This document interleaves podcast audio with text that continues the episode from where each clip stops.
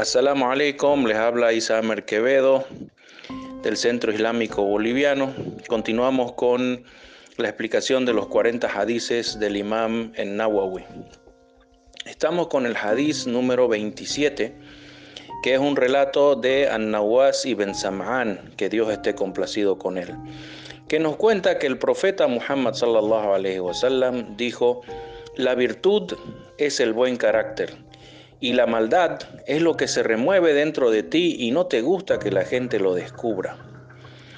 Este hadiz lo recopiló y lo registró en su sahih el imam Muslim. Hay otro hadiz que confirma el mismo significado. Es un relato de Wabisa ibn Ma'bad, que Dios esté complacido con él, que el profeta Muhammad sallallahu alaihi wasallam le dijo: ¿Vienes para preguntar sobre la virtud? Y el sahabi respondió sí. Entonces el profeta sallallahu alaihi wasallam le dijo: Consulta tu corazón y la virtud será aquello con lo que la persona se sienta tranquila. En cambio la maldad es lo que se remueve dentro de la persona y vacila en su pecho.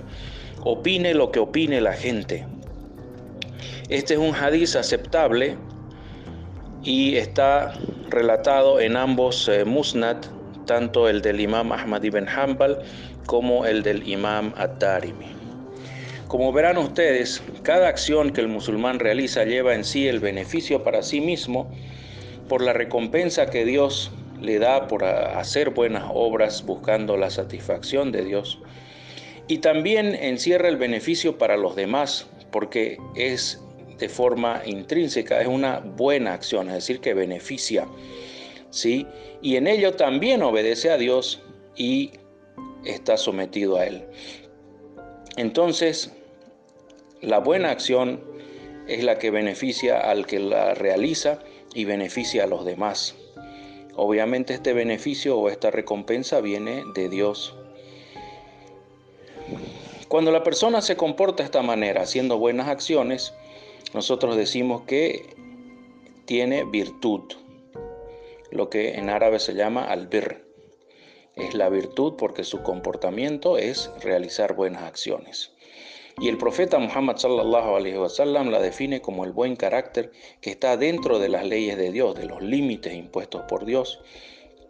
Y por eso cuando un musulmán hace estas buenas acciones obtiene una gran recompensa por parte de Dios. La maldad, en cambio, o la malicia, la definió el profeta sallallahu alaihi wasallam como todo aquello que nosotros pensamos, nos guardamos en nuestros adentros y que a veces llegamos a cometer o a hacer por influjo o influencia de nuestro ego y también otras veces por influencia de Satanás. Entonces, estas malas acciones ¿sí? que vienen de estas influencias, no están en, nuestra naturaleza, sino que son influencia externa, ¿sí? Y por la debilidad también de nuestra fe, que, nos, que la fe es la que impide cometer malas acciones y en este caso cuando la fe está débil, pues la persona incurre en la obediencia a su ego, la obediencia a Satanás y hace malas acciones.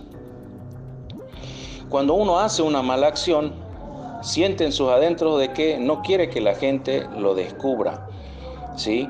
Y esa es la característica principal de la malicia, porque sabemos que la acción que se cometió es un pecado y que amerita un castigo de Dios. Por eso el musulmán cada vez que hace algo debe reflexionar antes de hacer las cosas debe pensar bien qué es lo que está pensando hacer, qué es lo que desea hacer. Si él se encuentra intranquilo y agitado interiormente, debe apartarse de esa acción y dejarla de lado, porque ya se le dio la señal de que esa acción es maldad. Pero si reflexionando sobre la acción que desea hacer, él se encuentra tranquilo y sosegado y su pecho está en paz, entonces Debe encomendarse a Dios, confiar y hacer eso que estaba planeando hacer, porque lo más probable es que es una obra de bien y amerite una recompensa de Dios. Assalamu alaikum.